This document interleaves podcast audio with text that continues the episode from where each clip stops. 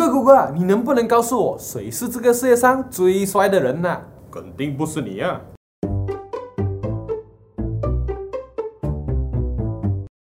每天一分钟，越来越成功。早上好，是的，开创网络二点零时代的王者呢，就是谷歌了。小小的一个 search bar 就是通往世界的接口啊。今天呢，我们来看看到底谷歌的商业模式是什么样的。我们都知道啊，谷歌是免费使用的，也就是说，它赚钱的地方根本就不是来自于它的用户，而是来自于另一方。事不宜迟，我们直接来看看谷歌的 business canvas。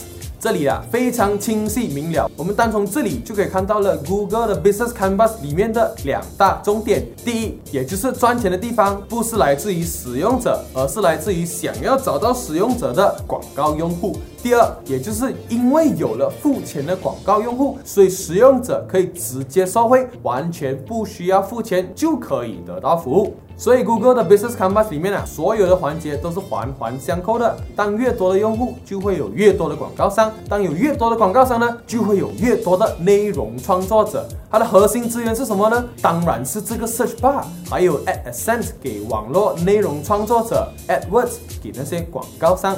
Google 的核心活动呢，呢就是保持好整个搜索平台的完整性。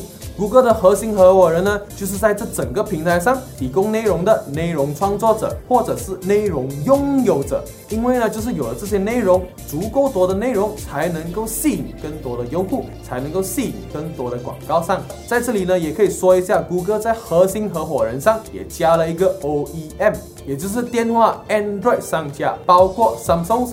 华为、OPPO、LG 等等都将会直接帮助到谷歌成为移动互联网上的王者。好了，今天我们的商业三六笔记呢就分享到这里了。喜欢这个影片的话呢，可以 like 或 share 分享出去。我们明天见。